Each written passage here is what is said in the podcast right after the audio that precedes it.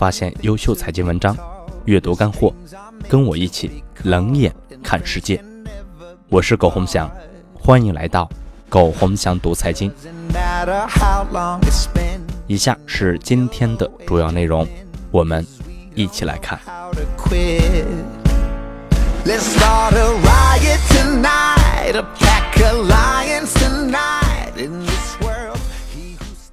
前些日子看党史，看到大跃进的时候，有些感触。那时候讲多快好省，我感觉这句话本身没错，但是由于多快可以被量化，而好省则很难界定，最终大家都将目光定在多和快，忽略了多快的时候，同时要好要省。整个国家进入非理性阶段。互联网金融现在典型多快，但是未必好省。确切说，金融跟实体要匹配发展，越脱离危害越大。所以，金融并非效率越高越好。当两者背离的时候，危害越大。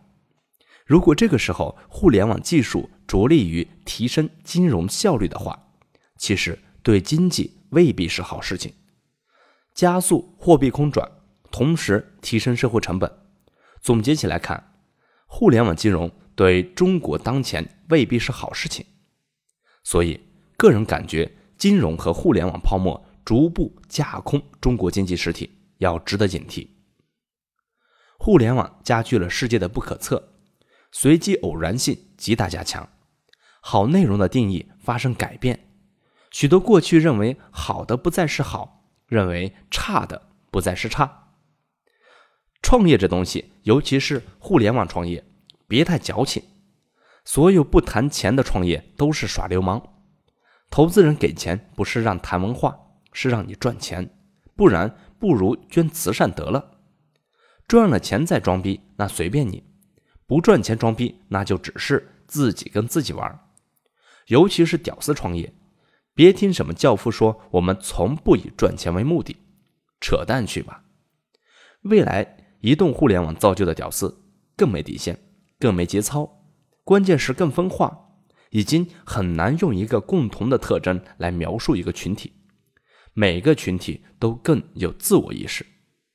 所以，马佳佳绝对不能代表九零后。未来的世界还真是那句话，我为自己代言。但是也就仅能代言自己。几千年来，人性未曾改变，技术的每一次进步都是激荡人性暴露的更加淋漓尽致。互联网极大的降低了吵架的成本，傻逼遇见二逼的机会大幅度增加，所以每天见到一堆傻逼加二逼在华山论剑，实在是正常不过的事情。你如果都要评论下，你要么就是牛逼的蛋疼，要么就是傻逼的蛋疼。结论其实是看热闹和吵架都是傻逼。每次郁闷的想骂人的时候，就会跟自己说：正因为世界上傻逼多，所以你才有价值。都比你聪明了，也就没你什么事儿了。所以你要感恩，而不是骂娘。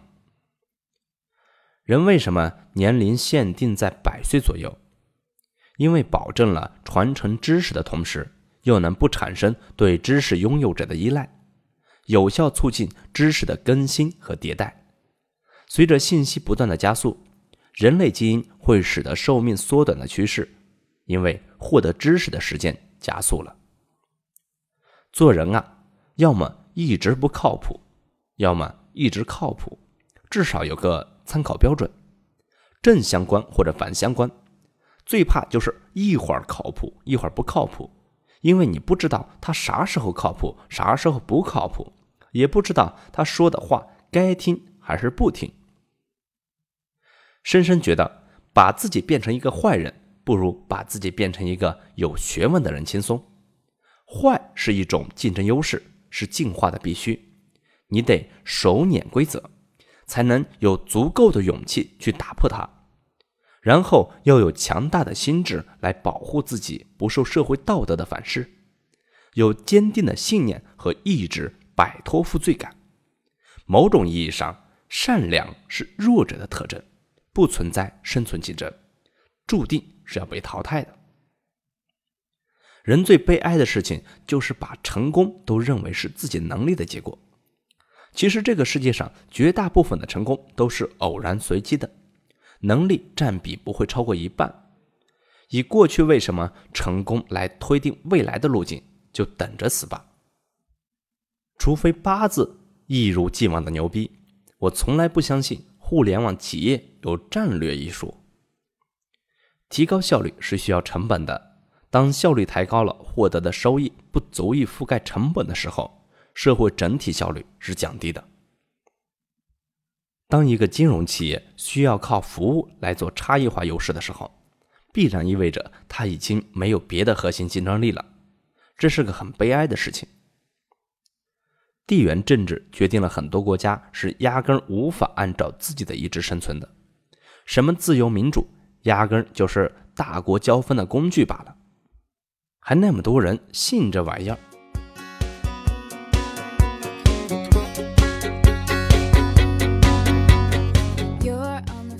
好了，朋友们。以上就是今天的全部内容，感谢您的收听，欢迎大家搜索“苟洪祥读财经”，我们下次再见。